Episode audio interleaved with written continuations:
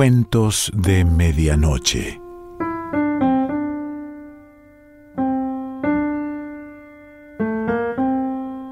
El cuento de hoy se titula El castillo de la Bella Durmiente y pertenece a Pierre Loti.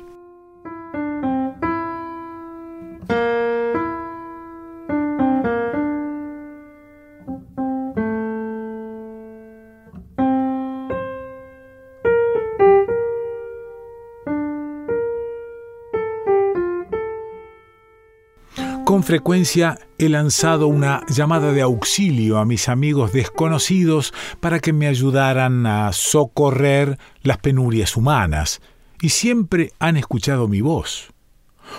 Hoy se trata de socorrer árboles, nuestros viejos robles de Francia que la barbarie industrial se empeña en destruir por todas partes y vengo a implorar. ¿Quién quiere salvar de la muerte a un bosque? Con un castillo feudal en el centro, un bosque cuya edad ya no conoce nadie. Viví en este bosque doce años de mi infancia y primera juventud. Todos sus peñascos me conocían, todos sus robles centenarios y todos sus musgos. El terreno pertenecía por entonces a un anciano que no venía jamás, que vivía enclaustrado en otro lugar y que en aquellos tiempos yo me representaba como una especie de invisible personaje de leyenda. El castillo estaba confiado a un administrador, rústico, solitario y algo huraño, que no le abría la puerta a nadie. No se visitaba, no entraba nadie en él, yo ignoraba lo que podían ocultar las altas fachadas sin ventanas y me limitaba a mirar de lejos sus grandes torreones. Mis paseos infantiles por el bosque se detenían al pie de las terrazas musgosas, envueltas en la oscuridad verdosa de los árboles. Después me marché a recorrer la tierra, pero el castillo cerrado y sus profundos robledales obsesionaron siempre mi imaginación. En medio de mis largos viajes regresaba como un peregrino conducido por el recuerdo, diciéndome cada vez que nada de los países lejanos era más hermoso que aquel rincón ignorado. El lugar, por otra parte, permanecía inmutable, en los mismos recodos de los bosques, entre las mismas rocas, yo encontraba las mismas gramíneas finas, las mismas florecillas exquisitas. En los claros, sobre las alfombras de líquenes jamás holladas, veía por aquí y por allá, como antes, las pequeñas plumas azules, semejantes a turquesas, caídas del ala de los gálgulos en los foscarrales, los zorros al pillaje lanzaban sus mismos aullidos nocturnos. No cambiaba nada. Sólo los musgos espesaban su terciopelo sobre los peldaños de las escalinatas y en los pantanos de abajo los helechos acuáticos alcanzaban tamaño gigante. Y resulta que esta situación de abandono inverosímil en nuestra época utilitaria, se había prolongado por más de medio siglo, y se decía que el sueño de aquel castillo tal vez durara mucho más aún, como le ocurrió al de la Bella Durmiente.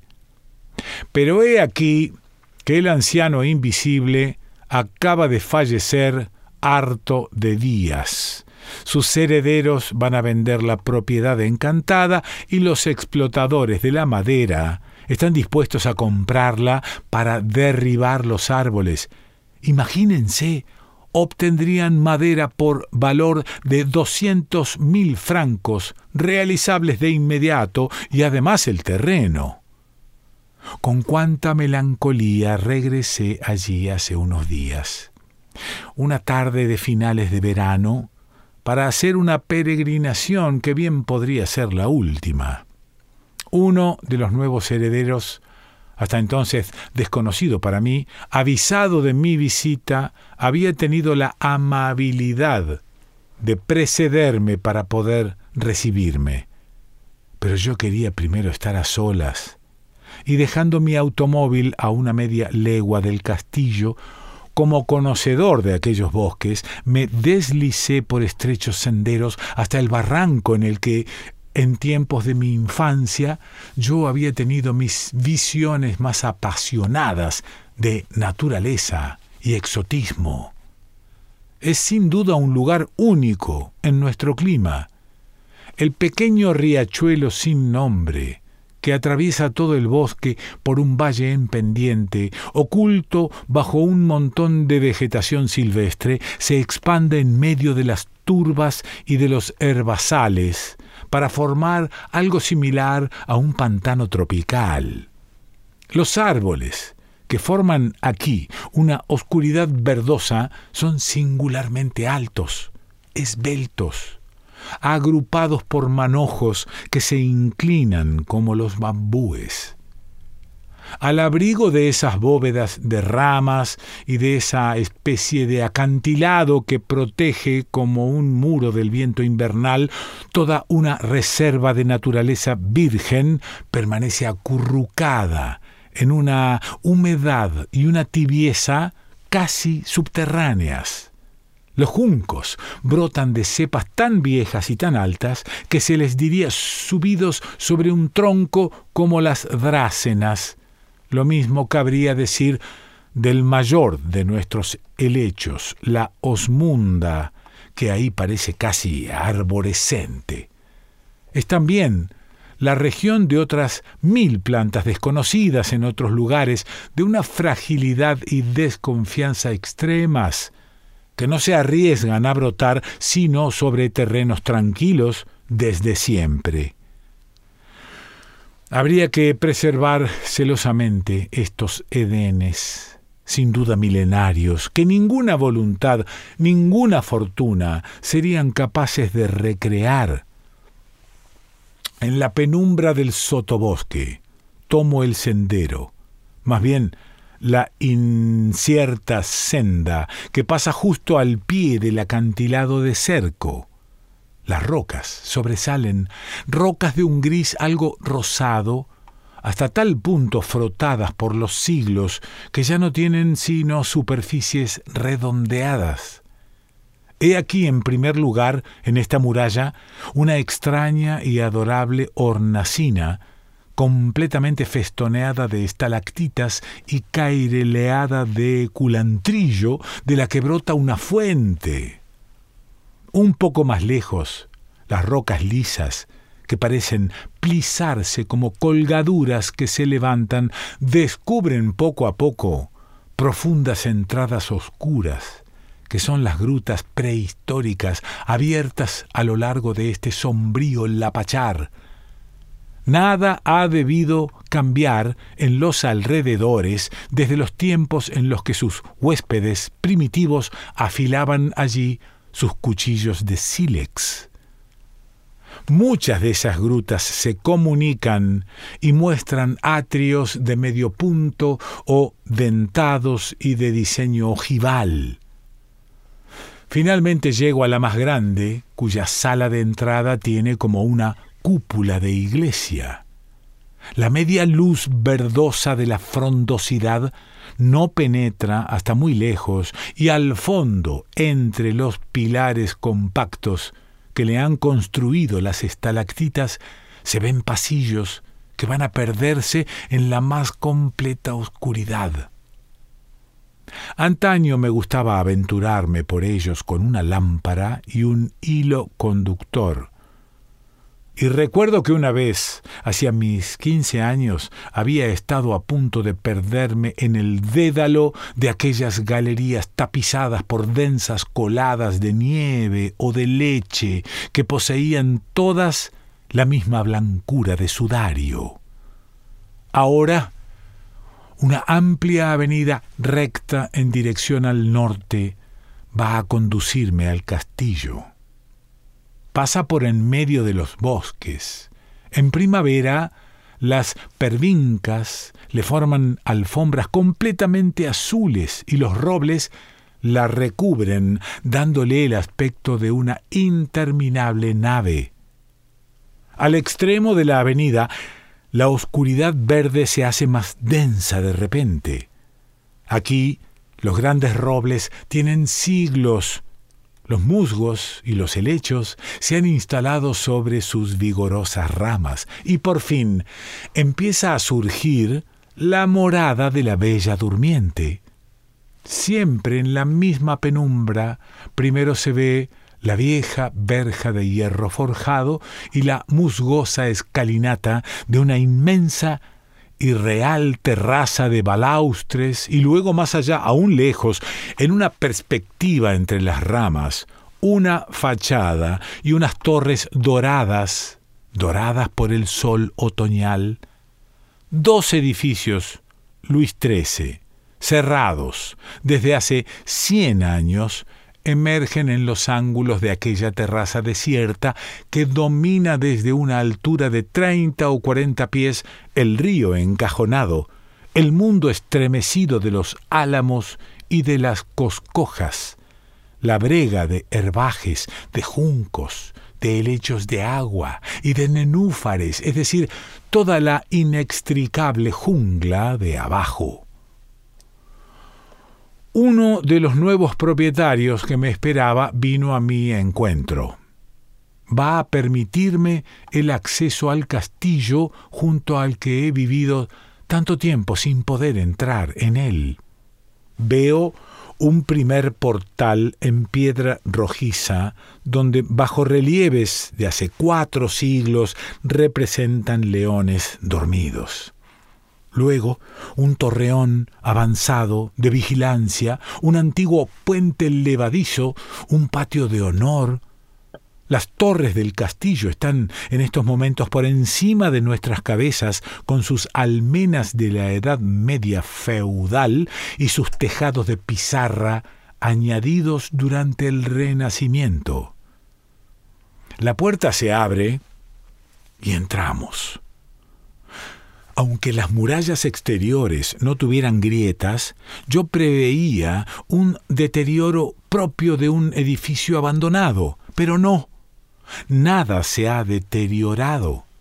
Las paredes, es cierto, están enjalbegadas con una modesta cal rústica, pero todos los techos han conservado sus enormes vigas pintarrajeadas durante el Renacimiento y bastaría un lavado para hacer resucitar en ellas por completo los dibujos originales y el colorido. Aquí y allá, muebles algo ajados, sedas apagadas de estilo Luis XV, Luis XVI o del directorio. Realmente un adquisidor suficientemente refinado como para apreciar este tipo de sencillez señorial no tendría más que tomar posesión e instalarse. Una sala, no obstante, desentona por su lujo más recargado. Los artistas del Renacimiento italiano, mandados llamar por los señores de entonces, habían prodigado en ella las pinturas y las cinceladuras en los muros y en el techo, Marcos, esculpidos en madera de gran finura, rodean curiosos cuadros de una época imprecisa y transitoria en los que determinados rostros tienen la ingenuidad de los primitivos, mientras que los claroscuros y los detalles de los músculos hacen pensar en una influencia de Miguel Ángel.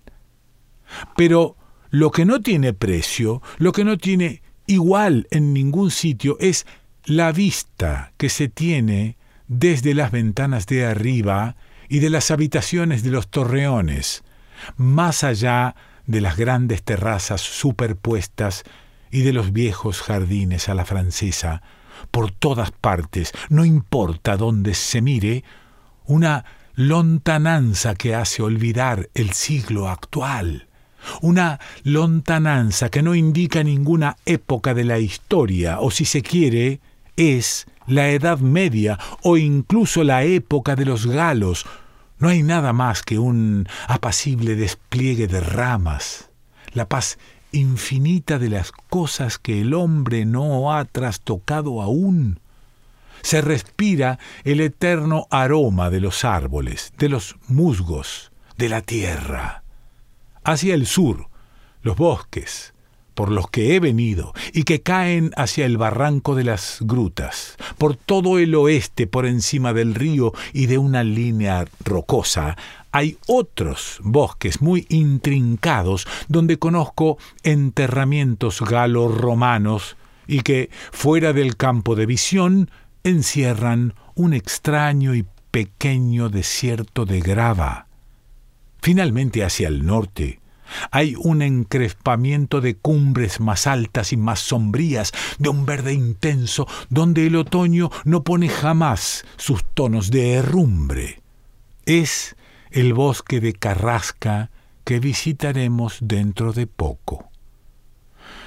Y adivinando por las maneras de mi anfitrión, por su espíritu distinguido, que sabrá comprenderme, le hago ver qué tipo de crimen cometerían al entregar aquella propiedad a los bárbaros. Efectivamente, él era de mi misma opinión, pero por cuestiones de partición, son numerosos herederos, todos dispersos y establecidos en otros lugares, había que vender. Y los explotadores de árboles renovaban sus ofertas apremiantes. Cómprelo usted, me dijo. Evidentemente, la respuesta era previsible. Sería una fantasía poco razonable y además para no volver jamás allí porque yo también he establecido ya mi vida en otro lugar. Al atardecer fuimos a terminar la peregrinación al bosque de color oscuro. He dicho que el barranco de las grutas es un lugar único lo mismo podía decirse respecto a este bosque. Recorriendo el mundo no he encontrado nada que se le asemeje.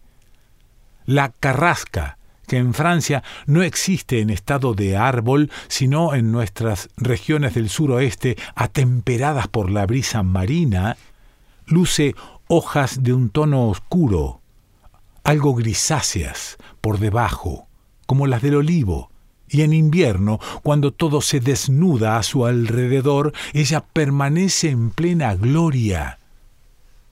Es un árbol de vida muy lenta que necesita periodos infinitos para alcanzar su pleno desarrollo. Cuando ha podido desarrollarse en una tranquilidad inviolable como aquí, su tronco múltiple se reúne en forma de haz de manojo gigantesco. Entonces, con su ramaje tupido de arriba abajo que llega hasta el suelo, con su hermosa forma redondeada, llega casi a la majestad del banano de la India. Y resulta que este trozo de bosque no ha sido tocado a lo largo de los tiempos. Se ha formado como ha querido. Los árboles no están apretados uno junto a otro, sino explayados con tranquilidad, dejando entre ellos intervalos como en una especie de misterioso jardín. El suelo es aquí de una rara calidad, una meseta sobre la que los siglos solo han depositado una leve capa de humus, que no es adecuada sino para exquisitas pequeñas gramíneas, para musgos y líquenes. Por zonas son los líquenes los que dominan. Entonces, los céspedes adoptan tonos de un gris muy suave, el mismo gris que se ve aquí sobre todas las ramas y el envés de toda la frondosidad. Antaño habían trazado a través de los robledales dos o tres anchas avenidas. Antaño, ya no se sabe cuándo, subsisten sin que haya necesidad de mantenerlas, pues este terreno no conoce ni el barro, ni las aulagas, ni las zarzas, esas avenidas son adorables, sobre todo en diciembre, porque las grandes carrascas y las filireas que a veces forman viales a sus pies no pierden nunca la hoja. Se puede caminar más de media legua sin ver nada más que esos árboles magníficamente similares y cuando al fin se llega al borde de la muralla rocosa que circunda la meseta y sus arboledas para descender a la zona más baja de juncos y agua corriente, el horizonte que se descubre es, de nuevo, un horizonte sin edad.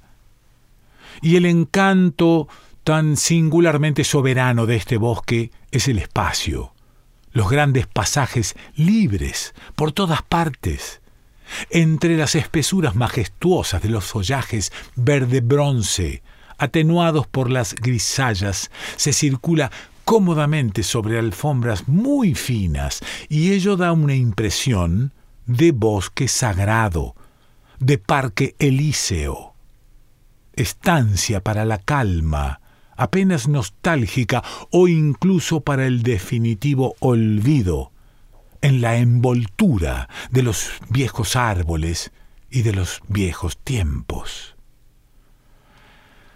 Cuando regresábamos sobre los terciopelos delicadamente matizados de los musgos verdes o grises, y cuando las torres del castillo, enrojecidas por el ocaso, empezaban a reaparecer entre los enormes robles tranquilos, mi anfitrión me dijo de repente no, es demasiado hermoso y seríamos demasiado culpables. Escuche, vamos a tratar de retrasar la venta, si usted quiere ayudarnos, a encontrar un comprador que no destruya todo esto. He aquí, pues, que dirijo esta llamada a todos y verdaderamente soy consciente de cumplir un deber para con mi provincia de Saint-Tong, inclusive para con mi país. Habrá imbéciles, lo sé, que digan que hago una petición interesada, pero me va a dar igual porque ellos serán los únicos que se lo crean. En nuestra época, que es la de la fealdad invasora, la rabia desvergonzada de talar por todas partes llega a su paroxismo y cuando nuestros descendientes comprendan al fin la dimensión de nuestra estupidez salvaje, será demasiado tarde, porque se necesitan siglos y siglos para volver a tener verdaderos bosques.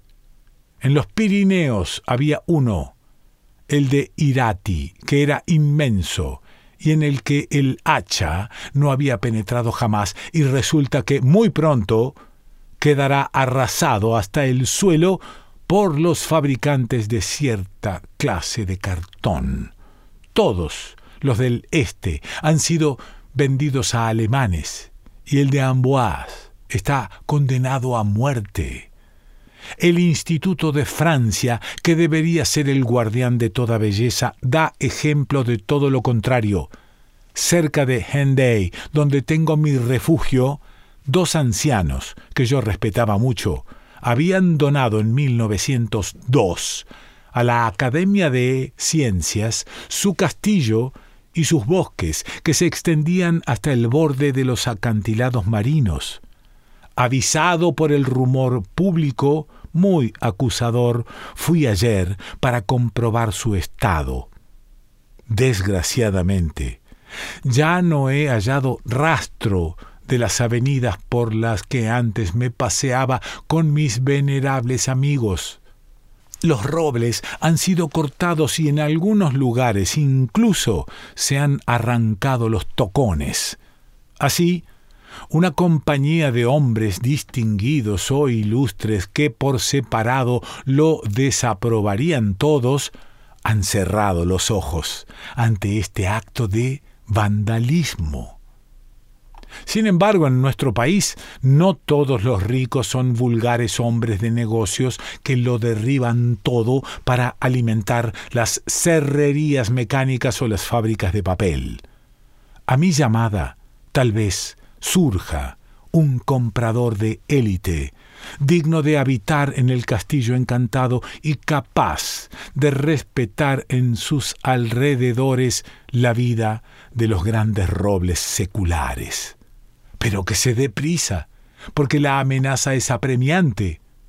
Por discreción hacia él, me comprometería a renunciar a la peregrinación que hacía todos los años por determinados senderos, contento con la certeza de que el querido bosque en el que se quedaron todos mis sueños de niño proseguirá el curso indefinido de su vida, incluso después que yo haya dejado de existir. Postscriptum.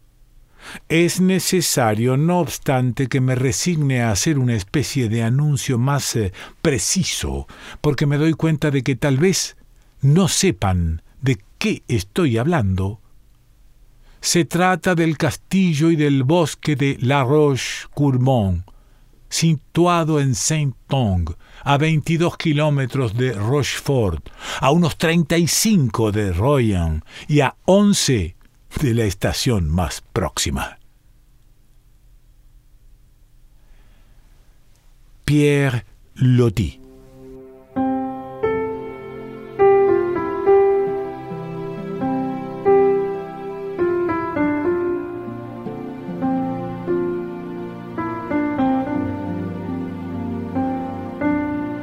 Cuentos de Medianoche.